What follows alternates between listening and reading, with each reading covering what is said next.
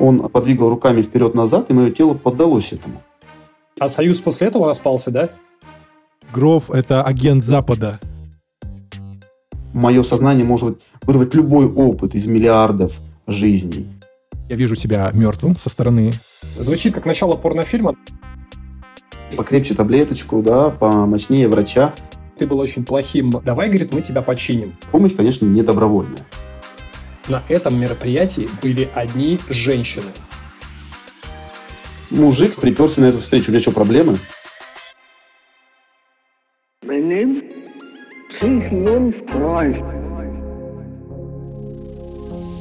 Sigmund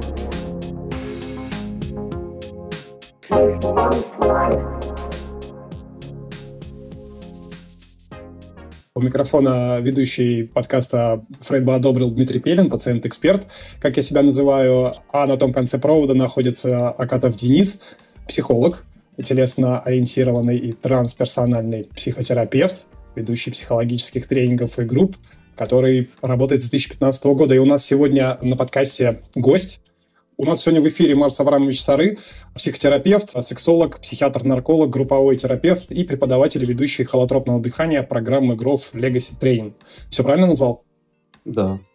да Отлично, правильно. Марс, все. Рад приветствовать у нас на подкасте. Э, Думаю, что мы сегодня поговорим о такой теме, как целительные возможности необычных состояний сознания. Вот, слушай, такое очень странное и длинное название. Можешь как-то покороче сузить для тех, кто вообще не в теме, о чем мы сегодня будем разговаривать?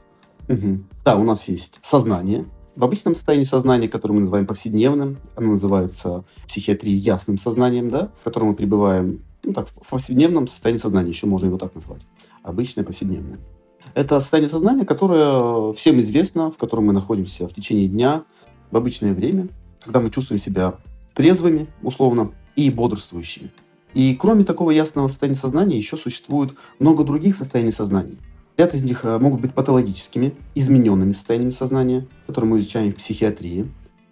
Они формируются вследствие каких- каких-то расстройств организма, головного мозга, психики. Когда критики у человека нету, то есть человек находится в психотическом состоянии сознания, в психотическом расстройстве, ему требуется помощь. Помощь, конечно, не добровольная, потому что пациент в этих состояниях сознания не дает себе отчета. Есть состояние, когда пациент не сам попадает к специалистам, его, конечно же, привозят. Противовес таким патологичным, измененным состояниям сознания а, мы выделяем а, в психотерапии необычные, перестали мы их называть измененными состояниями сознаниями. Раньше все их называли ИСС. Да, а почему, кстати, перестали? В годах а, 70-х Американская трансперсональная ассоциация под а, лоббированием самого Станислава Грофа и сотоварищей они смогли психиатрическую ассоциацию американскую уговорить и в классификатор DSM-4 включили строчку «духовный кризис». То есть у них в Штатах есть состояние духовного кризиса, когда не требуется психиатрического... Есть ли такое в России? Вот Как раз таки вот что интересно, в России у нас его нету, конечно. То есть в Рос- России духовного кризиса никто не испытывает. Да, в Рос- в России есть э, патологические состояния, так сказать. Примерно с тех пор разделили состояние сознания измененные, которые мы называем патологическими или вызванными а, веществами, какими-нибудь, которые принял человек. А расширенные состояния сознания, РСС, стали называть физиологические состояния сознания, расширенные, необычные, все они необычные, измененные и расширенные. А вот необычные и расширенные – те, которые вызываются физиологическими процессами. Это трансовые состояния, вызванные любыми практиками, физическими, а, духовными, молитвами, медитациями, ну и еще сотнями, конечно, других. Если мы сегодня говорим про изме- э, состояние сознания самые разнообразные, я все-таки подозреваю, что мы будем говорить о трансовых состояниях сознания, верно? физиологических. Может быть, тогда э, я предлагаю, ну да, если попробовать так, сейчас как-то коротко э, разложить, а есть э, состояния, э, вызванные нарушениями работы организма, мозга или под воздействием каких-то психоактивных веществ, и есть состояния другие, это физиологические, трансовые, да, и вот мы сегодня будем разговаривать о второй группе, которые легальны в целом, ну, наверное, везде в мире, потому что там первые это либо болезненные состояния, либо проблемы с законом могут быть. А второй нам везде и всегда доступен, в принципе, если мы говорим про дыхание. Дыхание у нас с нами всегда. За что я люблю всякие дыхательные штуки, потому что они ничего не требуют, кроме себя. Прямо сейчас, вот сейчас слушал пока а, тебя, Денис, мне кажется, я а, вышел в некое расширенное состояние сознания, потому что у меня а, дежавю случилось. Очень давно я его не наблюдал. Что не так? Дежавю означает сбой в матрице, когда меняют программу. Да, вот ты сейчас рассказывал, и у меня вот прямо вот эта ситуация, что я общаюсь, а, хотя для меня-то это первый опыт. Вот. Ага. Но я вот четко помню как будто вот э, такую ситуацию. И вот прям у меня очень давно не было дежавю. Может быть, я тоже немножко транса навел. М- может быть, да. Потому что я как-то начал отходить от мистики. Мне кажется, вот этого мне не хватает сейчас в этой жизни. Я слишком стал приземленный. Так что, наверное, мы тут тоже что-то сейчас меняем прямо сейчас в «Матрице» и продолжаем наш подкаст. Марс, скажи, пожалуйста, зачем это все? Что обычный человек может получ- получить, если начнет осознанно соприкасаться э, с этими состояниями, да, и практиковать те вещи, о которых мы дальше поговорим? Что он получит? Если отвечать по-простому, для исцеления, для лечения или Мгм. для восстановления. Как это работает? Любой транс, любое трансовое состояние, состояние сознания для нас, для нашего организма, для нашего головного мозга, для всей нервной системы, любой транс целителен. В трансовом состоянии наш организм восстанавливается во много раз быстрее, чем в обычном сне. И даже разделяется обычный сон физиологичный, такой ночной, там, ну, он может быть дневным. Именно есть еще трансовый сон, который может быть после практик а, с использованием трансовых состояний сознания. И состояние транса, в котором мы пребываем, например, минуту-две, может заменять час-два отдыха. Организм сам впадает в транс тогда, когда мы ему не мешаем. Даже если ничего специально не практиковать, через состояние вот такие оцепенения некого, физиологичного оцепенения, когда нервная система перезагружается. Таким образом, организм быстро восстанавливается. Состояние трансового состояния сознания, это именно в трансовом состоянии сознания, вырабатываются необходимые нейромедиаторы и гормоны, которые быстрее восстанавливают не только психическое состояние, но и сому, как раз таки тело. Мгм. А, те самые нейромедиаторы, про которые мы говорим, серотонин, дофамин, а, мелатонин, анандамиды, то есть они действительно восстанавливаются очень быстро в трансовых состояниях сознания.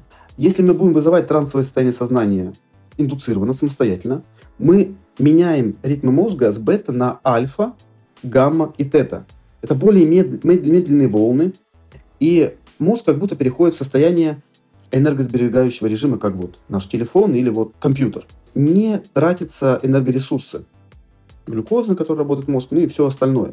Трансовое состояние сознания, на вопрос, да, вот если отвечая, а, мы используем для того, чтобы сберечь расходы энергии нашего мозга и организма. То есть перейти в энергосберегающий режим. Хорошо, смотри, э, по поводу восстановления я начал понимать. Окей, что мы можем вылечить с помощью таких состояний, а что вылечить не получится вовсе? То есть, условно говоря, вот у этих состояний есть же какая-то область применения, и вот дальше этой области это все дело не идет. То есть, условно говоря, если человек болеет раком, предположим, ну вот крайний какой-то случай, да, или спидом каким-нибудь, получается, что трансовое состояние может вылечить это заболевание или все-таки нет? Ну, не само же трансовое состояние лечит, оно же дает ресурс. Это, это, это важное дополнение, мы о нем не говорили. Конечно же, они будут действовать так, что мы можем гораздо эффективнее исцелять, лечить какое-то заболевание. Применяем ли мы там фармакотерапию или только психотерапию. Но мы дадим ресурс человеку с помощью, например, трансовых состояний сознания или, допустим, тех же дыхательных практик, с помощью которых мы вызываем этот транс. А, то есть получается, здесь речь идет про то, что трансовое состояние дает некий boost и ускорение процессам выздоровления. Да, так вот? Да, да. Ага, Дает, отлично. э, А, дает энергию еще, кроме того. то есть этот процесс, он должен быть как бы изначально запущен, и просто транс его подхватывает и выносит в сторону выздоровления, или это абсолютно самостоятельная техника, то есть, условно говоря, чем-то там приболел, про депрессию мы говорили, да, человек с помощью, например, этих э, техник может полностью вылечить депрессию, не обращаясь к врачу? Или все-таки обращаться нужно? Очень важно вспомнить такое понятие, как гомеостаз. Что такое любое заболевание? Это нарушение гомеостаза. А что такое гомеостаз? Гомеостаз, дословно, это постоянство внутренней среды. М, хорошо. А любая живая система может сама себя исцелить, если ей не мешать, если у нее достаточно ресурсов. Так вот, такие состояния сознания, они восстанавливают гомеостаз организма. Для того, чтобы организм мог себя хорошо полечить. Ну или доктора дополнительно, терапевты как-то его лечат. Но мы с помощью определенных практик можем более эффективно приводить его к гомеостазу, к этому постоянству, к балансу. Слушай, Марс, мне кажется, ты сейчас говоришь какие-то очень, очень странные вещи. Это татство. Это какое-то святотатство происходит. Пришел врач, в прямом эфире говорит, что организм может сам себя вылечить. Получается, что зачем тогда нужны врачи, если организм сам себя лечит? Я не отрицаю твою... Это же биология шестого класса. Это же биология школьная про гомеостаз. Знаешь, я вспоминаю такую историю по поводу того, что бывает приходишь к врачу в поликлинику, в свою угу. какую-нибудь, где ты закреплен, и тебе там выписывают такой длинный список лекарств, на который ты, короче, отдаешь там кучу-кучу денег, и никто мне там ни, ни разу не сказал, подождите, надо вам попасть в трансовое состояние сознания, ваш организм сам прекрасно справится. Не сам прекрасно справится, Дим, вот очень э, важное замечание. Я же ежедневно выписываю по несколько рецептов. Ага. То есть я ежедневно, у меня не проходит ни один день без выписки рецептов на антидепрессанты, на анксиолитики, mm-hmm. на антипсихотики, нейролептики. Я же сказал еще раз, что это дает ресурс для того, чтобы мы быстрее вылечили. Мы применяем, я же даже про это сказал, психофармакотерапию или только психотерапию. То есть мы можем улучшить эту работу, где-то ускорить или сделать ее более эффективной. Ту же самую, которая идет. Отлично. И тут мы сделаем небольшую вставочку. Я хочу сказать всем тем, кто нас слушает, что вы слушаете подкаст «Фрейд бы одобрил». У нас сегодня в гостях Марс Сары. Мы беседуем о целительных возможностях необычных состояний сознания. Спасибо, что слушаете нас. Подписывайтесь на наши каналы, ставьте лайки, оставляйте комментарии. Ты сам как давно вообще вот в этих практиках находишься? Из чего началось твое знакомство с ними? Немножко расскажи вот о истории, как ты к этому пришел. Почему я вообще об этом спрашиваю? Потому что я очень редко встречаю врачей, которые используют такой интегративный подход, да? Вот расскажи, как вообще ты, почему ты не вот стандартный зажатый такой ортодоксальный врач, а почему ты вообще вот к этому пришел и как ты вообще начал? С чего начало, начался твой путь и вот познание таких вещей? А, пока я тебя слушал э, твой вопрос, э, и у меня а несколько всплывало, так думаю, так, наверное, вот про это сейчас я скажу. Нет, наверное, про это. И потом я дошел до возраста 6-7 лет, когда меня повели к психиатру участковому. И мне были прописаны таблетки, на мне был попробован гипноз э, в этом возрасте. А это был маленький э, таежный городок в Западной Сибири, Ханты-Мансийский округ. Рад, город Радужный, да. И на тысячу километров без психиатрических больниц, ближайший, наверное, на то время было в начале 80-х только в Тюмени, со своим поведением девиантным. Мог крушить там свою комнату, там, разбивать, переворачивать там э, шкафы, вести себя достаточно девиантно, так скажем, да, профессиональным, профессиональным языком. Психопатично. Для профилактики можно было меня положить куда-нибудь в такое учреждение. Но благо его не было. Город маленький, один психиатр в городе, он же главный врач больницы. А, он посмотрел, что-то поводил руками, меня покачало, он э, назначил что-то. Но, уйдя оттуда, мне стало это интересно. Вот он что-то сделал, и я как-то так поддался какому-то влиянию. Он подвигал руками вперед-назад, и мое тело поддалось этому. То есть и тогда, наверное, вот это вот первый якоречек такой э, где-то засел, что угу, есть, какая-то, есть какое-то волшебство в жизни. Дед Мороза уже а, рассекретили, например, да, какая-то романтика уже в жизни пропала, и тут я, наверное, нахожу что-то, что для меня необъяснимо. Сказка жива, да, как э, говорит один мой близкий коллега, а сказка-то жива. Возможно, это было первым таким якорем. В медицинском вузе на первом курсе я попадаю в кружок по психологии, пригласили желающих. Я знакомлюсь э, с психоаналитиком, фрейдистом главным в регионе, попадаю в его терапевтическую группу двухлетнюю. И он же первопроходец, один из первопроходцев в нашей стране холотропного дыхания, будучи э, ярым фрейдистом-психоаналитиком. И он нас готовит целый год. Такое удивительное сочетание. Да. Он дышал впервые, когда только холотропное дыхание появилось. В начале 90-х привез это, эту методику в Советский Союз в конце 80-х и помог продвинуть, привез Станислава Грофа в 89 году в Россию, в Советский Союз, Арон Цакович Белкин, главный психоэндокринолог Советского Союза, директор Всесоюзного центра психоэндокринологии и по совместительству главный психотерапевт ЦК КПСС, всех секретарей. Психотерапевт нашего секретариата. И поэтому при закрытом занавесе в конце 80-х а, Арон Сакович Белкин смог привести а, Грофа в Советский Союз и провести первый семинар холотропного дыхания для врачей-психоэндокринологов, это психиатры-эндокринологи, в Москве на Арбате 25, и для всего секретариата ЦК КПСС. Офигеть. Вот я, я не знал таких нюансов. А подожди, подожди, а вот это интересный момент. А ты хочешь сказать, что вся верхушка, которая там была, она вся дышала? Был первый семинар проведен для них, для всего ЦК. А, со, а Союз после этого распался, да? Гроф — это агент Запада. Да, иноагент. Не иначе. А, Да, хорошо. Продолжай. Интересный твой рассказ, пожалуйста. Вот как там дальше было? А на первом курсе я попадаю на кружок по психологии. А на втором курсе в 17 лет я первый раз дышу холотропным дыханием под руководством психоаналитика, фрейдиста. И меня забирает весь этот мир необычных состояний сознания. Уже э, после третьего курса э, я уехал на месяц на стойбище в Ханты-Мансийском округе, округе к шаману. Э, в нашем округе жил известный шаман такой Юрий Велла. Может быть, э, Денис когда-нибудь слышал такого. В 70-х он был депутатом Госдумы Нижневартовска, Нижневартовского района. Потому что нужно было всем. Ну, никто не светился как шаманы и оленеводы, они все в, город, в городах жили.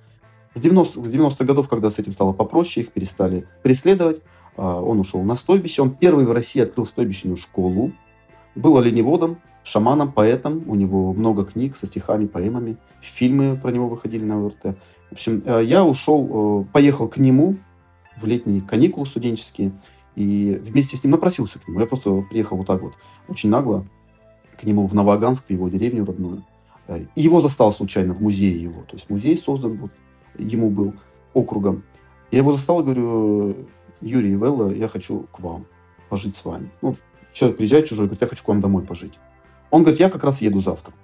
Я у него провел время на стойбище прямо с ним вместе, а, живя в его, это не чум, это такой дом деревянный. Каждый день в Лабазе, да, каждый день мы выезжали, я снимал, где-то у меня есть даже кассета съемок моих ежедневных его. И на волне увлечения всем вот таким вот а, необычным шаманским, да, ну, наверное, характерно еще для моего такого возраста.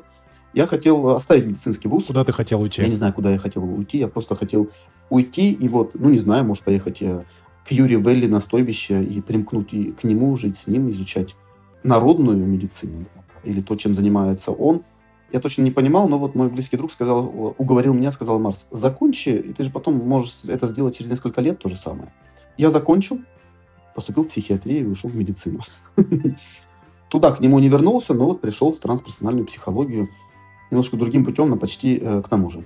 Марс, а, я тебя слушал, интересный рассказ, получился масса вообще вопросов на самом деле, да, но мы ограничены временем подкаста, поэтому предлагаю немножко заузиться, да, вопрос следующий задать. Какие основные техники ты можешь назвать для наших слушателей, которые вот такие, о, прикольно, а что, ну, а что, собственно, делать-то надо, да, вот какие там основные техники ты бы мог перечислить из тех, что вот сразу приходит на ум? Самое простое, ну, это, конечно, звучит э, просто, медитация, например, но на самом деле, конечно, не очень просто, да, для западного современного человека медитировать. Простое я имею в виду, что для этого ничего не нужно. Для этого даже дышать не нужно. Имеется в виду, не нужны никакие инструменты, не нужно ехать куда-то в Амазонию или к шаманам.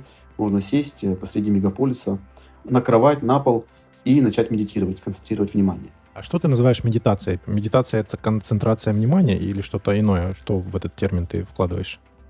Медитация это, а, во-первых, это концентрация внимания. И концентрация внимания на а, чем-то внутри себя. Не на внешних а, объектах, звуках, а вот именно погружение внутрь себя, внутрь своих ощущений и возвращение в тело. То есть уход из той как раз-таки болтанки в голове, в которой мы живем вот в повседневном состоянии сознания. То есть когда ум включен, когда лобная доля мозга, где сосредоточено все рацио, весь наш интеллект – Э, работают на полную. Вот уход от э, повседневных мыслей, обыденного состояния сознания, через ощущения в первую очередь, через осознание ощущений в теле. Это можно делать через обычное дыхание, через повседневное дыхание, осознавание просто своего вдоха и выдоха. Это самый простой вариант. Да? И есть базовые, базовые техники осознанности, так называемые, для э, практики которых не требуется ничего сложного и для выполнения которых хватает несколько минут. И для владения ими не нужно а, много читать и изучать. Это очень просто. Можно их совмещать с дыхательными практиками. И тут самый э, главный ответ, что любое дыхание, оно работает. Даже без применения какого-то специального дыхания, с акцентом нам на чем-то, на вдохе, на выдохе, даже просто внимание на свое дыхание уже начинает работать. Потому что мы привыкли же дышать неосознанно в жизни, потому что это же инстинкт, рефлекс, безусловный. То есть дыхание происходит само. Но как только я направляю внимание на свой вдох и выдох, и внимаю ему, вот, осознаю его и понимаю, что сейчас я сделал вдох, а вот сейчас выдох, все, работа уже началась в этот момент. Вот в эти секунды уже происходит практика именно дыхания. Я практикую какую-то дыхательную практику. Вот ты говоришь, что просто даже концентрация, обращение внимания на дыхание уже, э, то есть меняет состояние, да. Но мне вот интересно, то есть э, как меняется работа мозга при этом, что происходит? И а, разные ли режимы работы мозга при разных типах дыхания, техниках дыхания? Да, но если мы не просто говорим будем про мозг, ну или, или ты про спинной и про головной, да, назовем просто нервная система, mm-hmm. да? Если про, про нервную систему, да. Наша нервная система делится на симпатическую и парасимпатическую. Вот симпатическая отвечает за стресс, за состояние нашей тревоги и беспокойства. За парасимпатическую отвечает так называемый блуждающий нерв, нервус вагус, который спускается от ключички вниз по телу. Он отвечает за парасимпатику. Когда мы начинаем направлять внимание на свое дыхание, мы по-другому начинаем дышать. То есть это легко заметить. Мы делаем более полный вдох и более полный эффективный выдох. И запускаем работу вот этого самого блуждающего нерва. Это чисто неврология. То есть это даже не, псих, не психология. А симпатика, парасимпатика, это, это понятно. Что происходит в мозгу, в нервной системе, что именно включается этот блуждающий нерв, просто за счет обращения внимания? Это так как-то ну, слишком просто. Это, это вот именно что очень просто. Мы ищем сложного, посложнее, покрепче таблеточку, да, помощнее врача. Но это действительно просто. Когда мы направляем внимание, можно заметить, что сразу меняется движение грудной клетки, то есть мы начинаем дышать по-другому. Конечно же, если мы начинаем обращать внимание на дыхание, дыхание связывается, то есть оно становится цикличным. Пауз между вдохом и выдохом становится меньше, что очень важно. Потому что вот такое дыхание как раз-таки для нас более физиологично, чем 16 циклов дыхания, которые мы считаем на сегодня нормой. То есть квадратное дыхание, оно не физиологичное получается, потому что там, ну, ты, я думаю, ты знаешь, да, эту технику? Про, про паузу. Дыхание, вдох, да, вдох, пауза, выдох, пауза. То есть оно не... Фи... Ну, хотя во всех рекомендациях вот как раз для а, переключения с одной э, нервной системы на другую, это вот, ну, классика жанра, самая такая база. Оно будет работать, потому что ты будешь вниманием структурировать дыхание, у тебя внимание на это пойдет. И будет Получается, тут работать менее эффективно. Э, ну, менее эффективно, чем если без пауз. Нет. Или нет, нет таких наблюдений, нет, исследований? Нет, мы, мы, мы не, не можем сказать, что оно будет менее эффективным. А что тогда первично? То есть а, я когда обращаю внимание, я ну, мозгом принимаю решение обратить внимание. У меня же там какие-то а, отделы мозга, ну, та, та, та же, скорее всего, вот эта а, лобная доля начинает работать в этом всем, а при этом она вроде как ослабевает э, ее работа. Она а, ослабевает, а, потому что у тебя а, становится внимание узконаправленным. То есть оно не разбрасывается, на вот эти... Фокусировка, вот, получается. Фокусировка, да. На сотни вот этих угу. э, ментальных фекалий, как мы называем в йоге, да, вот, которые продуцируются каждые несколько секунд. Окей, ну тогда получается, если просто за счет того, что мы направляем внимание, какая разница, на что его направлять? На дыхание или на просто, э, не знаю, на свечку там какую-нибудь горящую или, ну, внешне, то есть разница между внешним и внутренним объектом. Почему есть эта разница? А если мы направляем внимание еще и, и внутрь, себя, то есть э, фокусируемся на себе, то есть тогда мы можем э, быстрее вернуться к своим телесным ощущениям, то есть э, к осознаванию своих потребностей, так скажем.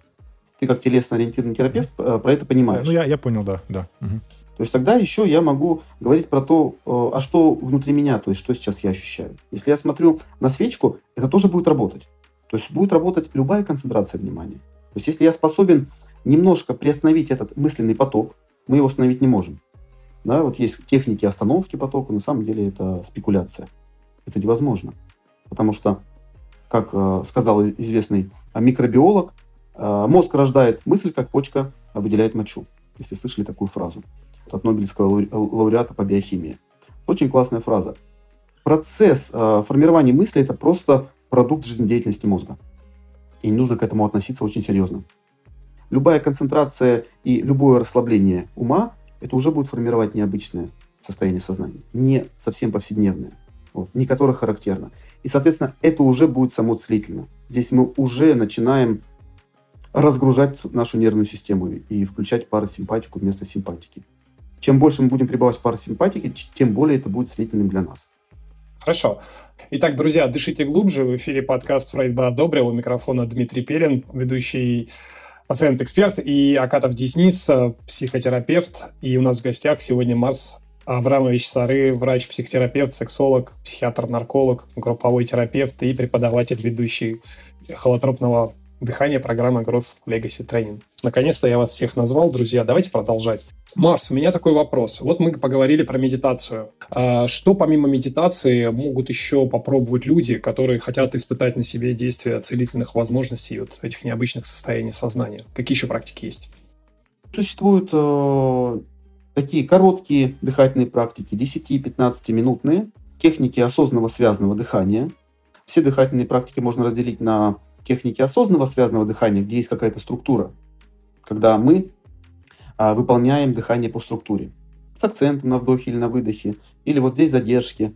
Это все вот осознанно связанное дыхание. Есть аутентичные дыхательные практики, где нет никакой структуры, где мы просто глубоко, часто какое-то время дышим. Практика Vivation, которую можно практиковать в течение 10-15 минут, я часто назначаю своим клиентам, пациентам для расслабления в течение дня до нескольких раз или один раз, сколько есть э, время возможности. Или назначаю даже при проблемах со сном, ее можно практиковать перед сном э, за 10-15 минут до того, как вот, э, человек уже готов отойти ко сну. И где-то можно даже справляться без препаратов при бессоннице. О, интересно. Да, дыхание очень хорошо работает как средство для улучшения восстановления сна. Ты сможешь поделиться сейчас этой практикой с теми, кто нас слушает, чтобы люди самостоятельно могли попробовать сделать? Это не сложно, надеюсь? Да, это не сложно, это просто поэтому в течение вот э, одной минуты я объясню. Давай. Это техника осознанного связанного дыхания. Соответственно, нам нужно осознавать э, вдох и выдох и выполнять специальную технику. При дыхании Vivation а, акцент делается на вдохе. Это такой слегка форсированный вдох через нос. Форсированный, значит, с усилием. Он может быть чуть mm-hmm. короче, чуть длиннее, индивидуально, кому как комфортно. И спокойный, плавный выдох без напряжения. То есть выдох как будто происходит просто под тяжестью грудной клетки. То есть слегка форсируем. Через рот или, или через нос? Э, неважно. То есть вдох делаем через нос, а выдох как происходит? Если рот приоткрыт, то это может быть и через рот, и через нос. Угу. Дышим грудью, диафрагмой, там полный какой-то, или тоже не важно? Не делаем акцент вот на этом. Да, mm вот здесь акцент на вдохе. И про, просто отпускаем грудную клетку. Можно выполнять сидя, но э, лучше лежа. Не обязательно для этого музыка.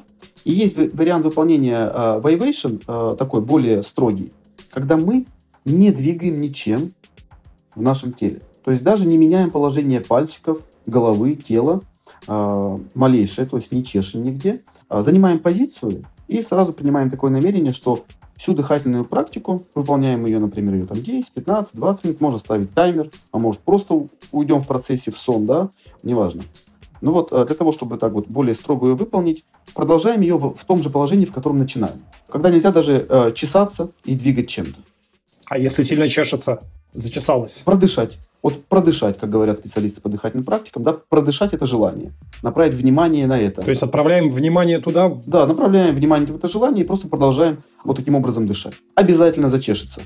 Как только э, у нас условно связываются руки, начнет чесаться все везде, зудеть, и поэтому это вот э, хороший способ как раз-таки поработать и с этим тоже. Но это не обязательный э, вариант. Во время этой практики Vivation могут ли возникать какие-то переживания, какие-то мысли, может быть, вот что-то начинает человека там изнутри, там, знаешь, где-то что-то сжалось, где-то поджалось, где-то придавливает там и так далее? Эта практика дословно переводится «празднование жизни». И цель этой практики – расслабиться. Она не вызывает напряжения, в отличие от э, техник гипервентиляции дыхательных. Она не вызывает спазмов. Эта практика вызывает более быстрое состояние трансовое, да, и в какой-то момент можно забыть таким образом дышать. Поэтому с опытом человек будет все лучше и лучше, большее время осознавать такой стиль дыхания. Если человек дышал, дышал, дышал, забыл, как-то отключился, если он все-таки себя вспоминает, надо возвращаться снова к этому дыханию, да? То есть просто плавно к нему вернулись. Да, минут через пять уже или там три человек может э, как будто уснуть, да, но это уже может сформироваться трансовое состояние, как будто на грани где-то сна и бодрствования. Потом он может пробудиться, погранично, а потом пробудиться и снова продолжить дышать так, например. Ну, если вот, а если уснул, уснул и ушел в сон, тоже хорошо. А, по твоему опыту, что в этой практике можно сделать неправильно и от чего сразу надо предостеречь людей? Или там ничего правильно, неправильного быть не может? Там все, все естественно и нормально? Да, просто если что-то человек сделает неправильно, просто будет другая дыхательная практика. А волшебство в том, что любая дыхательная практика работает. Коротко о том, как придумываются новые дыхательные техники, да? Когда что-то пошло не так. Да, да, да. Хорошо, если мы поговорили про Vivation, давай вернемся на шаг назад и поговорим по поводу холотропного дыхания. Я правильно понимаю, что холотропное дыхание – это то дыхание, которое выполняется не самостоятельно, а с инструктором? И самостоятельно этого лучше вообще не делать и не пробовать. Холотропное дыхание, ее отличие этого метода в том, что оно групповое, то есть это групповой процесс. не хватает, э, э, если дышать в одиночку, энергии для того, чтобы дышать 2, 3, 4 часа без остановки. Ага, то есть это дает, эта энергия забирается как раз из группового процесса. Она собирается, да, в общий чан. Синергия получается. Да. То есть все друг друга подстегивают в групповой дыхательной практике. Да, вот это вот э, теория поля физика она называется, да, фундаментальной физики в том числе. Она работает. То есть мы, мы тела физические, и находясь в, в, в одном поле, в одной группе, то есть происходит э, и синергия, и индуцирование друг друга. Мы индуцируем. Индукция. Тоже закон из физики, да, такой закон индукции. Вот смотри, э, группа, ты говоришь, группа это сколько человек? Потому что я встречал, ну, я многократно сам проходил э, холотропное дыхание, и там обычно, ну, от, наверное, 20 до 100 человек было э, группы. И, но попадалось мне такое вот предложение, индивидуальный холотроп, и там 2-3 человека. Мне казалось, что это странно, потому что я всегда слышал, да, что как бы групповая эта история, а никак не тет-а-тет или там 2-3 человека. Сколько человек надо? В, в идеале, да, не минимум 10 человек, вот, для того, чтобы групповая энергия сформировалась. Но часто обращаются клиенты или мы проводим пациентов, в том числе в индивидуальном порядке, для простоты это, конечно, называется холотропным дыханием, что мы сейчас будем делать, проводить индивидуальное холотропное дыхание. По большому счету, это факту этим это не, будет да? являться. Да, это просто будет индивидуальная дыхательная практика. И для интеграции, для дальнейшей э, углубленной работы это будет тоже очень хорошо.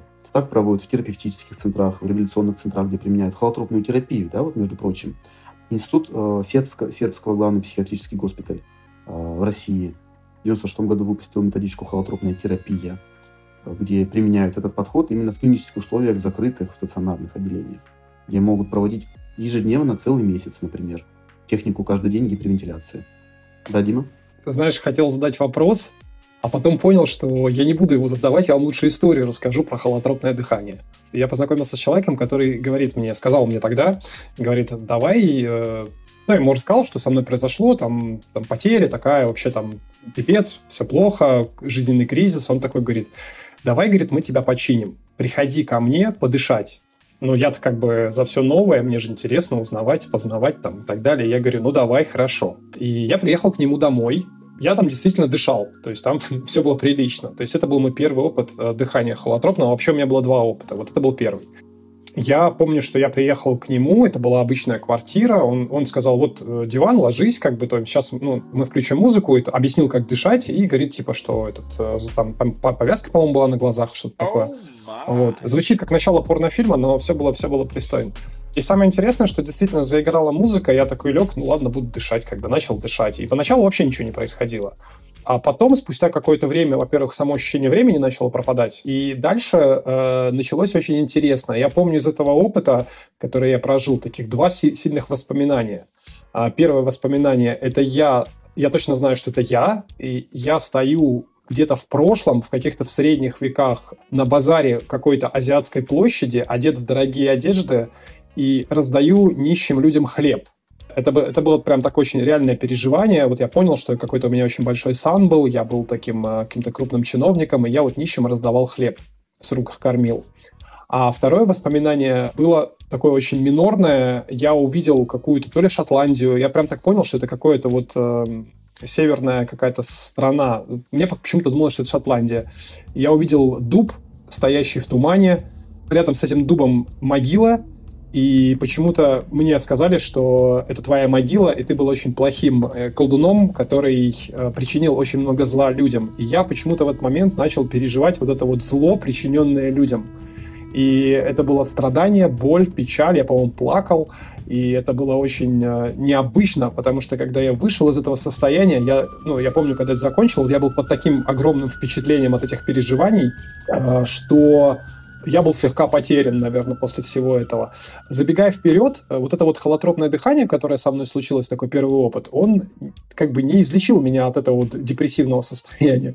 Но я потом был как бы вынужден обратиться за помощью к специалистам, да, но вот это вот воспоминание о том, что это что-то такое, что не понимаешь, где ты оказываешься, что с тобой происходит, почему так вообще, как это, то есть с точки зрения науки, что там происходит, что с мозгом происходит. Вопросов было масса, но а, при этом было ощущение какого-то действительно волшебства.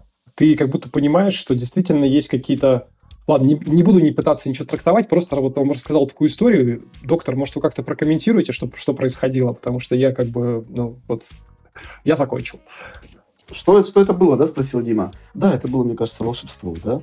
Потому что, ну, смотря что мы можем называть волшебством, я стараюсь э, с, во- с возрастом не терять, э, как вот э, Антуан де Сент-Экзюпери, да, вот этой связи э, состоянием м, какой-то магии, не уходить э, во, во взрослости какие-то э, в доказательные, в том числе процессы, когда все доказано, да, все понятно, Измерено. измерено, да. И как говорили и философы, и психологи, и экзистенциалисты, что это одна из причин, да, в том числе наших экзистенциальных кризисов, когда мы все знаем и ничем нас не удивить. И может быть, одной из целей э, таких практик просто, например, является человеку напомнить о чем-то волшебном. А Может, это психологи скажут э, пробуждение внутреннего ребенка, например, да, там, ну, вот, еще чего-то, еще чего-то, да, который даст потом энергию. Вот. Спасибо тебе, Дим, за историю и за твой рассказ. И это очень классный опыт, то, о чем ты рассказал. Это очень интересно. Ты затронул про вот, э, прошлые, что вот э, ты там вот был, э, есть в прошлой жизни или нет, часто вопрос звучит, да?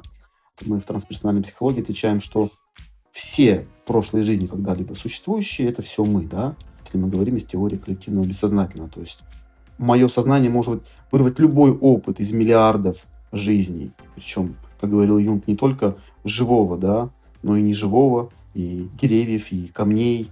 Когда одна из участниц моего семинара а, после трех часов а, практики на шеринге сказала, а я была камнем три часа. Камнем лежала на горе, и а, вокруг меня сменялись эпохи, века, тысячелетия. И все. Я камень.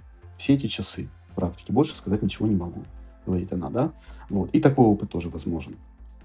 По поводу, ты сказал, Дима, еще меня это не, не исцелило. Мы не применяем холотропное дыхание для вот исцеления.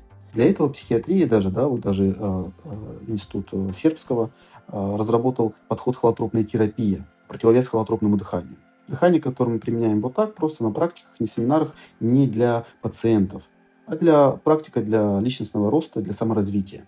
А когда мы применяем гипервентиляцию для лечения, вот я привел пример, да, что в стационарах можно использовать такой подход ежедневно, целый месяц, например. Вот есть вот такие опыты у некоторых людей, которые каждый день проходили технику гипервентиляции, например, двухчасовую, трехчасовую, каждый день на протяжении не менее месяца.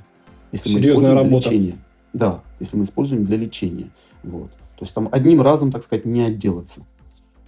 Ну, а как-то это вот, э, ну, наблюдалось, фиксировалось для научных исследований, да, то есть вот эта эффективность, когда они в течение месяца, там какие-то показатели замерялось, вот э, есть Ну что-то да, на по трансперсональной э, психотерапии есть же уже достаточно э, диссертаций медицинских психиатрии.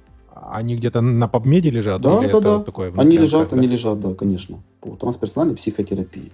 Э, Ну и исследования известные военных наших специалистов, да, это Юрия Аркадьевича Бубеева, главного психотерапевта нашего Роскосмоса, и Ушакова генерала, генерала медицинской службы. А что за исследование? А, гипервентиляции В условиях космоса или как это там у них?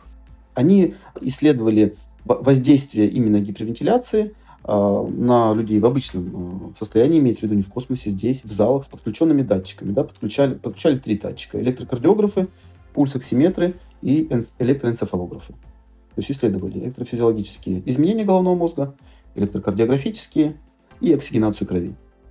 Три показателя. Денис, я, я хотел вот это такую ремарку вставить. Ну какой космос? Там же вакуум, там дышать нечем. Расскажи лучше свою историю по поводу холотропного дыхания. А у меня сестра моя родная, она по первому образованию психолог, я по второму. То есть мы с ней поменялись местами. Она приехала с летнего интенсива на Алтае ОППЛ. Что такое ОППЛ? ОППЛ — это Общероссийская профессиональная психотерапевтическая лига. А, спасибо. Она приехала и такая, вау, просто в восторге, что холотроп — это просто пушка-бомба, а все остальное затмило на этом интенсиве, ничего другого, кроме холотропа. И она меня стала активно зазывать поехать с ней, это был 2009-2010 год, поехать с ней на другой интенсив уже в э, Свердловской области. Там тоже будет холотроп. И я такой, ну, э, какая-то хрень. Я смотрю, она думаю, чем вас там, какими грибами или чем вас там кормили, что ты такая приехала, восторженно возбужденная. Думаю, ну, что-то прикольное на походу, надо, надо съездить посмотреть. Я не читал ничего в интернете, как-то не, не изучал. Думаю, ну, Просто вот по интуиции как-то доверился, что интересная штука. Я поехал, и тоже у меня просто вау, когда я вышел вот после первой дыхательной сессии за вот сколько уже, 12-13 лет, э, порядка 50 у меня этих сессий было, то есть, ну, там в среднем 5 э, раз в год, 5-6 раз в год э, подышать. У меня было вот такое похожее видение, как ты, Дима, описываешь, то есть э, какая-то древность, только у меня был не север, у меня был как раз на юг. У меня был юг, какое-то африканское племя. Я вижу себя мертвым со стороны, что я умер. Я не вождь племени, я какой-то как правая рука, там а шаман, что-то в таком духе. И вот меня хоронит. У меня состояние было такое непривычное для меня. То есть э, обычно в, России, в русской традиции, в российской, это, в европейской смерть это траур какой-то такой жесткий, трагедия, э, вот все плохо, рыдания какие-то. А там такого не было. Там было ощущение светлой грусти такой, но как будто вот твой друг близкий, хороший, уезжает куда-то далеко, ты понимаешь, что ты с ним больше не увидишься, но ты знаешь, что он уезжает, и там ему будет супер классно. У него все хорошо, и вы просто прощаетесь. И вот я за этим наблюдал, и для меня было очень удивительно, что можно умирать вот так, что э, э, ритуальные вот эти пог... обряды погребения, они бывают вот с таким состоянием. Я особо не изучал, хотя вот э, я а, первое мое образование исторический факультет, но в этнографию какую-то я там сильно не вдавался, особенно а, африканских народностей. Но а, когда я приехал, я думаю, загуглю, там полез в интернет смотреть, и оказалось, что действительно так бывает. Такие ритуалы. А а до этого ты про это не знал, да? Нет, нет, я, э, то есть, ну, я подумал просто, что, ну, там, привиделось. Ну, прикольно, прикольный глюк такой был. Классное состояние, мне понравилось. Думаю, блин, если умирать вот так, то прям вообще супер, мне нравится. Вот я бы хотел, чтобы на моих похоронах было так. Причем там грусть и одновременно, вот, одновременно вот эти все э, негритянские веселья, танцы, там, как они умеют вот это все делать. Такой вот движ классный. Вот, я думаю, блин, я вот так хочу умирать, мне нравится. Это один из процессов был. А второй я вспомнил, э, как я рождался. Процесс э, своего рождения, э, как я задыхался, вот эта асфиксия. То есть я прям физически это все прожил, телесно. И первое, что я делал, как только я вот закончился холотроп, я звоню маме и говорю, так, давай обсудим что там было. Классическая схема. Да, и мама просто в ужасе и шоке. Она говорит, так, дети, вы там что делаете? Грибы? Что происходит? Э, что грибы, что за вещества вы там употребляете? Я говорю, мам, не уходи от темы, пожалуйста, ответь на вопрос. Была асфиксия, вот в таком состоянии, ну, так это все происходило. То есть я прям детально все вспомнил. И она подтвердила это все. Я еще больше удивился, думаю, блин, это, то есть это не глюк. Это мне не показалось, я реально вспомнил. Я настолько проникся и вдохновился вот этим всем процессом, с этого, собственно, и началось мое более глубокое погружение уже там в телесную терапию, вот в трансперсональную. В итоге вот я там обучился и начал сам э, спустя пять лет уже что-то делать, шаги собственной практики. Вот такая вот история. Здорово. Я когда слушал твою историю по поводу умирания и легкой грусти, мне кажется, даже какое-то такое состояние мне передалось, я начал что-то такое прям проживать. Ты вот когда начал говорить о том, что уезжает хороший друг, а это состояние, я думаю, каждому знакомо, кто нас слушает, ну или там большинству. И прям я так прочувствовал, как это, как это может быть. На самом деле, да, и интересно. Интересно. Mm-hmm. Mm-hmm. Марс, будут какие-то комментарии по поводу этих двух историй? Вообще, мне очень нравится слушать истории, связанные с трансперсональным миром или вообще с жизнью, да, потому что что такое трансперсональный мир? Это про нашу жизнь.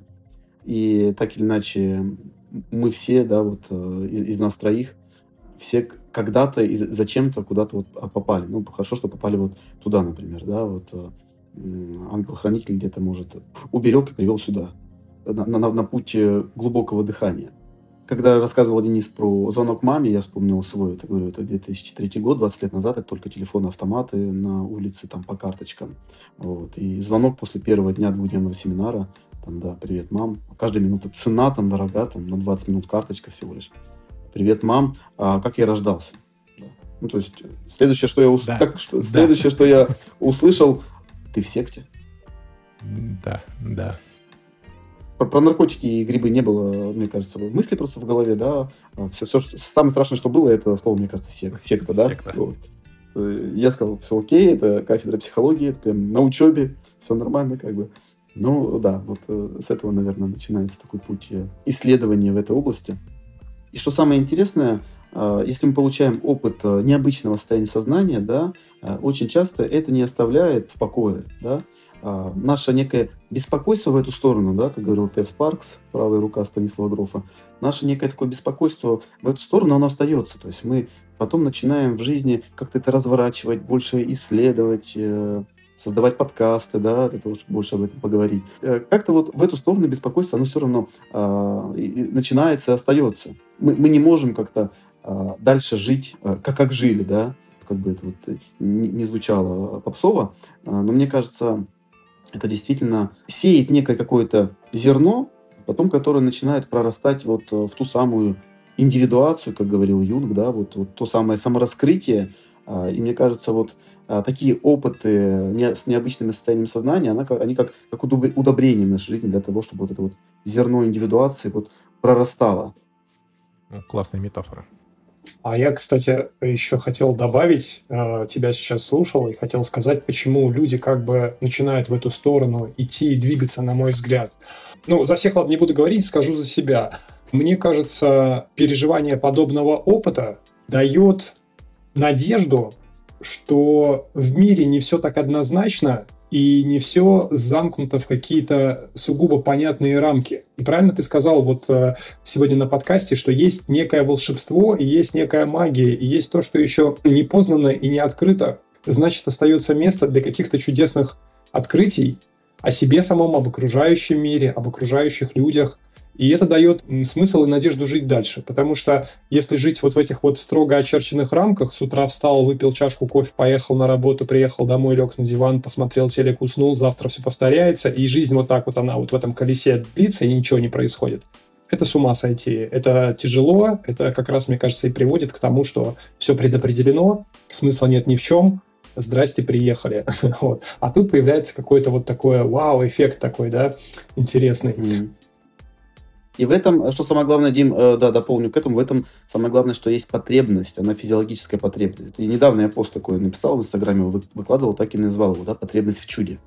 То есть потребность в чуде, она физиологична для а, не только людей, для животного мира, да, и поэтому вот ученые, этологи, изучающие животных, вот, э, это одна из известных историй, которая рассказывает он про дельфинов и про других млекопитающих, которые употребляют других рыб, там, другие какие-то, других животных, для как раз-таки для того, чтобы изменить состояние сознания. Долго изучали этологи, для чего делают это животные. Вот, может, чтобы лучше охотиться, там, или чтобы там, а, лечить своих паразитов, да? Нет, оказывается, ягуары и другие животные а, употребляют, ну, вот, ту же самую лиану, айваску же ягуары употребляют. Оказывается, не для того, чтобы там лучше охотиться еще что-то, а для того, чтобы изменить состояние сознания. Ученые э, дошли до этого. Интересно. У меня такой вопрос. Человек, который послушал наш сегодняшний разговор и захочет э, попробовать э, холотропное дыхание, куда ему стоит пойти? Каким должен быть вот эти первые шаги, чтобы получить этот опыт и узнать что-то больше о себе самом и окружающем мире? Накидай небольшой там списочек, куда позвонить, какие сайты там и все такое. Да, если говорить про холотропное дыхание, здорово, что это международная практика, да, и есть стандарты. И дыхание где бы человек не подышал по, вс- э, по всему миру, если он пошел к ведущему сертифицированному, он пройдет его по стандартам и формату, как в, любом, э, как в любой точке мира, то есть оно не будет отличаться. Будет отличаться обстановка, будут отличаться музыкальные треки, но структура будет соблюдена. То есть будут соблюдены условия, да, и, как говорит Стенгроф, и вот за это он борется, что э, где бы участник не попал на нашей планете на холотропное дыхание, чтобы оно было одинаковым. Поэтому он очень э, радеет за формат, за ненарушение его, за непривнесение. Если что-то немножко привносите, он говорит, пожалуйста, ну просто ну дайте название, их же много, энергодыхание, там, да, пневмокатарсис, еще что-то. Просто назовите это по-другому, да, вот, чтобы оставался формат стандартный. Что нужно сделать? Это найти специалиста, посмотреть его опыт, э, образование, что он действительно э, имеет отношение к программе либо GTT, Growth Transpersonal Training, либо GLT, Growth Legacy Training.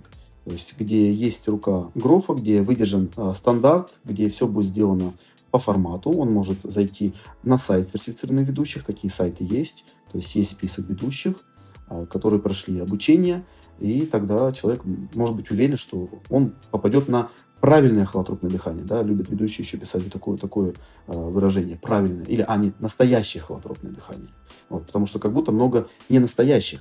Это тоже будет дыхательная практика, она тоже, возможно, классно сработает, как э, любое дыхание, но может просто там не образуется тот самый холотропный процесс. Проводил э, холотропную практику на фестивале в прошлом году э, за городом на природе, и участница, а нет, не холотропное дыхание, проводил получасовой Vivation, но просто рассказал им про холотропное дыхание. А времени было мало, небольшой мастер-класс, и поэтому дал 15-минутный Vivation. А, и одна из участниц, э, когда встала, подошла, все, э, все встали, закончили практику, а подошла и говорит, а что, не обязательно во время дыхательных практик, вот вы рассказывали, и в том числе и холотропного дыхания, наверное, может, оно говорит, похоже, как у вас, и это, не обязательно разве сексуальное взаимодействие с клиентами? Вот. Что? Да. А, я привык за более чем 10 лет ведения практик семинаров к различным вопросам. Э, и, даже не удивился, ну, на самом деле, сильно его вопросу, потому что понимаю, э, каким может быть дыхание, какие могут быть ведущие. И вот он рассказывает, что да, тренер как-то там делал какие-то сексуальные пасы во время дыхания, как-то физически там Он, он накачивал женщин энергией просто. Да, да, да. Возможно, да, в прям, и в прямом смысле тоже. И она очень доверчиво дышала вот на моем бойвейшне 15 минут все время там приоткрывала повязку, приоткрывала глаза, я не понимал, что она беспокоится, да. Пока мы не закончили тему холотропного дыхания. Марс, скажи, пожалуйста, а можно ли приходить на дыхание с а, запросом ну вот, допустим, в жизни там, например, там, не знаю, крокодил не ловится, не растет кокос. О, кстати, одна наша постоянная слушательница недавно жаловалась на то, что, говорит, нет вдохновения в творческой жизни.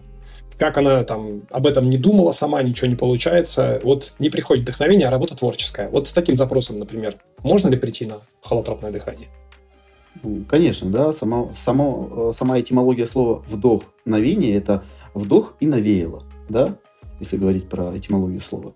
Конечно же, все, что связано с, с актом вдоха, вот, и мы поэтому говорим вдох, вдохом навеяло. Вот слово вдохновение, что такое. Вот.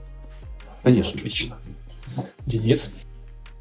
Да, у меня тоже вопрос. Ты сказал, что есть две обучающих программы. Growth Legacy Training и Growth э, GTT, там, не помню, Да-да-да. как расшифровывается, что-то тоже. Mm-hmm. А, первое, чем они отличаются? А, и второй вопрос, вот э, есть такой, ну, ты ввел настоящее холотропное дыхание, то есть оно стандартизированное, получается, как бы человечески, ну, стремится к тому, чтобы исключить такой личностный человеческий фактор, чтобы, ну, как, как Макдональдс такой, да, типа по всему миру а, одинаково а, стандарт. Но а, я проходил вот а, в моей жизни было м, три а, ведущих холотропного дыхания, и все три холотропа они были разными. Более того, Э, каждый холотроп, даже у одного и того же человека, он всегда разный. Ну, понятно, я меняюсь, группа меняется, это все как бы, ну, это понятно, то есть как про у одного и того же, но про то, что вот то есть, что такое настоящий холотроп? Есть действительно стандарты, начиная от музыки, в том числе есть стандарты, сколько киловатт должно быть на зал, на количество человек. В том числе мы, э, когда вот обучаем сейчас на тренинге в, команде вот с Владимиром Майковым обучаем, э, каждой теме уходит э, недельный модуль. То есть неделя модуля, даже сейчас уже, вот говорю, в декабре немножко подправил грош, сейчас два модуля, уже две недели даем обучение телесной работе целую неделю по работе с музыкой. И сейчас студенты обязательно сдают, потом составляют сессию свою, музыкальную, сет, и предоставляет нам, мы ее проверяем, как правильно он ее составил. Ну и кроме того, уже есть готовые треки записаны, когда он может просто приобретать. Но он все равно сдает. Готов, готовый микс, да. да, имеется в виду? Или просто набор треков? Готовые уже, есть готовые, то есть э, с первого ага. по последний, чтобы э, ведущий не подбирал в момент ведения сессии, например, ну ага. или не ошибся, да, он обязательно еще сдает. Есть правила работы с телом, он тоже также сдает, да, с какой частью тела как мы работаем, и в какой момент как взаимодействовать. Но вот то, что ты сказал про человеческий фактор, конечно, мы ничего с ним не сделаем. И поэтому э, настоящее – это когда вот есть некие выполнения вот этих э, требований, стандартов.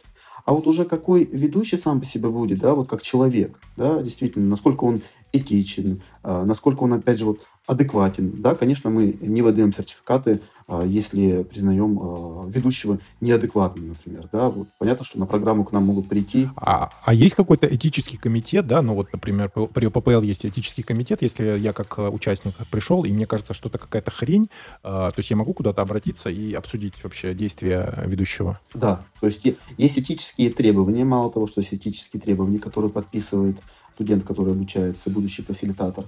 Если где-то захочет э, студент, так сказать, э, уч- участник пожаловаться и заявит вот как раз-таки в нашу, в нашу ассоциацию трансперсональной психологии и скажет, что проходил там-то, и вот есть такая жалоба, конечно, это будет проверено. То есть и сертификат может быть отозван. То есть человек может лишиться сертификата. У меня есть э, тоже знакомые ведущие, э, ну, которых бы я отозвал, конечно. а, сертификаты они практикуют, являются выпускниками там, программ 10 лет назад. Вот. А они, может, как специалисты все делают правильно, но как люди не очень хорошие, например, вот, по человеческим качествам. Я хочу сказать, друзья, вы слушаете подкаст э, «Фрейд бы одобрил». У микрофона пациент-эксперт Дмитрий Перин. А, вместе со мной эфир ведет э, Акатов Денис, психотерапевт. А в гостях у нас сегодня... МС, МС Зануда. Да, и сегодня он еще МС Зануда. А в гостях у нас сегодня Марс Аврамович Сары, а, который является тоже врачом-психотерапевтом, сексологом, психиатром, наркологом, групповым терапевтом, а также преподавателем и ведущим холотропного дыхания программы Growth Legacy Training и еще не меньшим занудой, да? Опустим это. А, я как-то заглядывал в твой Инстаграм и смотрел сторис. И там ты рассказывал про такое замечательное мероприятие под кодовым названием «Завтрак с сексологом». И все бы ничего, но мне бросилась в глаза одна очень интересная деталь. На этом мероприятии были одни женщины. Почему, на твой взгляд, у мужчин вот пропадает этот интерес к жизни? Почему вот э, женщинам это интересно, вся эти темы, да, и я больше чем уверен, что и этот подкаст будут слушать больше женщины, чем мужчины. Откуда вот эта вот разница берется? Почему вот так происходит? Не, не, дело не в интересе, конечно. Мужчинам интереснее не менее и даже больше. Вообще тема секса мужчинам интереснее больше, э, чем девушкам и женщинам. Ну, мужику что, западло сходить на, нормаль... на нормальную движуху? Ну, как, ну, как э, нормальную? Конечно, страшно. Ну, то есть, что я мужик, типа, приперся на эту встречу, у меня что, проблемы? Ну, то есть э, сразу автоматически будет что? Ну, пришел человек на завтрак к сексологам. То есть он в это время не сексом занимается, да, вот в данный момент, пока идет завтрак, а он пришел на, на встречу. А значит, у него проблемы как бы есть. Понятно, это же про уязвимость. Э, девушке, женщине гораздо легче про это сказать и признаться. И девушки очень открыто сидели в компании друг друга, да, несмотря на женскую конкуренцию, говорили об этом, о проблемах в отношениях или их об отсутствии, да. Мужчины это же, как бы, это же каждый первый альфа-самец. Вот. Что это он ну, пришел? Он сам, типа, может рассказать тут все, все вместо сексолога обо всем этом. Конечно, это про, только про страх, не про отсутствие интереса. То есть ты хочешь сказать, что мужики боятся больше, чем женщины? Да, да. Ну, это э, биологически так, то есть э, физиологически. Женщине для того, чтобы получать сексуальное удовольствие, нужно расслабиться, а мужчине напрячься. Смотри, если мы вернемся, я почему это все спрашивал тебя, если мы вернемся к теме нашего сегодняшнего подкаста, да, а, целительные возможности необычных состояний сознания, то могут ли эти практики, о которых мы сегодня обсуждали, помочь мужчинам вот э, принять свой страх и пойти вперед навстречу чему-то новому? То есть через эти практики можно ли вернуть какой-то интерес к жизни, преодолеть страх и открыться новым возможностям, на твой взгляд? Конечно, напрямую, да. У нас у интегративных сексологов есть э, такая аббревиатура, мы называем ее РОК. А, расслабленность, осознанность, кегель. Ну, кегель – это упражнение Мулабанха, да? Работа mm-hmm. с интимными мышцами. Расслабленность, осознанность и физическая практика. Вот. А, три, три составляющие. Ну, внимательность. Да. Вот. Э, осознанность, да, работа со, с осознаванием, медитации, та же самая, да. То есть то, о чем мы сегодня говорили, да, это как раз-таки вот составляющие а, здоровой гармоничной сексуальности. Расслабленность. Несмотря на то, что мужчине нужно напрячься, но сексуальность и сексуальная гармония, она только в расслабленности. Опять же, когда работает парасимпатика. Когда активируется симпатическая нервная система, когда стресс а, человеку не до сексуального, не, не до переживания сексуального удовольствия. Интересно. Но вы заметили, как мы начали это плавно перетекать с одной темы в другую. И на этом я, кстати говоря, предлагаю поставить в нашем сегодняшнем подкасте точку. Напоминаю, вы слушали подкаст «Фрейд бы одобрил». У микрофона был пациент-эксперт Дмитрий Перин, вел со мной эфир Акатов Денис, а, психолог, телесно-ориентированный трансперсональный психотерапевт, ведущих психологических тренингов и групп с 2015 года. А в гостях у нас был Марс Аврамович Сары, также врач-психотерапевт, сексолог, психиатр-нарколог, групповой терапевт, преподаватель и ведущий холотропного дыхания программы Growth Legacy Training. Э, в завершении выпуска призываю вас э, оставлять лайки, э, подписываться на наш канал, обязательно оставлять комментарии. И если вам понравился этот выпуск, и вы хотите видеть нашего сегодняшнего гостя в, на теме подкаста, связанного с сексом, напишите об этом в комментариях. Друзья, я передаю вам слово, завершайте этот замечательный выпуск Поехали, Денис, тебе слово. Так, короче, призываю вас донатить э, везде, всюду, без перерыва. Ссылка под описанием. И да будет вам счастье. Да, ссылка под описанием, и будет вам счастье, дзен, оргазм и полная холотроп, целостность и э, вообще все на свете. Значит, я хочу пожелать, мы сегодня говорили про, про чудо. В общем, чудо как такая физиологическая потребность и значимая часть жизни, потребность в чуде. Я хочу пожелать, наверное, поддерживать в себе эту веру в чудо, и чтобы это чудо приходило в вашу жизнь. Э, неважно, каким способом, через холотропное дыхание или какие-то другие техники, но чтобы оно сопровождало вас. Спасибо э, коллегам, э, специалистам и соведущим. Денис, Дмитрий, спасибо, что пригласили на подкаст. Было очень, действительно очень интересно рассказывать здесь. Мне действительно будет очень интересно поговорить и на другие темы в том числе, и на тему сексологии, все, что связано с нашей душой, э, с глубиной, все, что связано с человеческим общением и со смыслами жизни, да, возможно, все-таки они есть. Вот, и в наше не очень, очень, в наше очень непростое время такие беседы, такие подкасты, мне кажется, очень важны. Ну, за себя скажу, мне точно очень важно делиться и слышать э, обратную точку зрения. Я очень люблю критику всего того, о чем я думаю, чем я занимаюсь, потому что с возрастом, со временем я больше научился слушать других и слышать другие точки зрения. А, раньше мне казалось, что только я прав, и вот то, о чем я думаю, вот это правильно. Вот. Ну что, тогда давайте сегодня завершать наш сегодняшний эфир. Было очень здорово и интересно. Вот я думаю, то, что... Что я думаю? Что мы, мы записали подкаст. Вот это круто. Это, это вот позитив.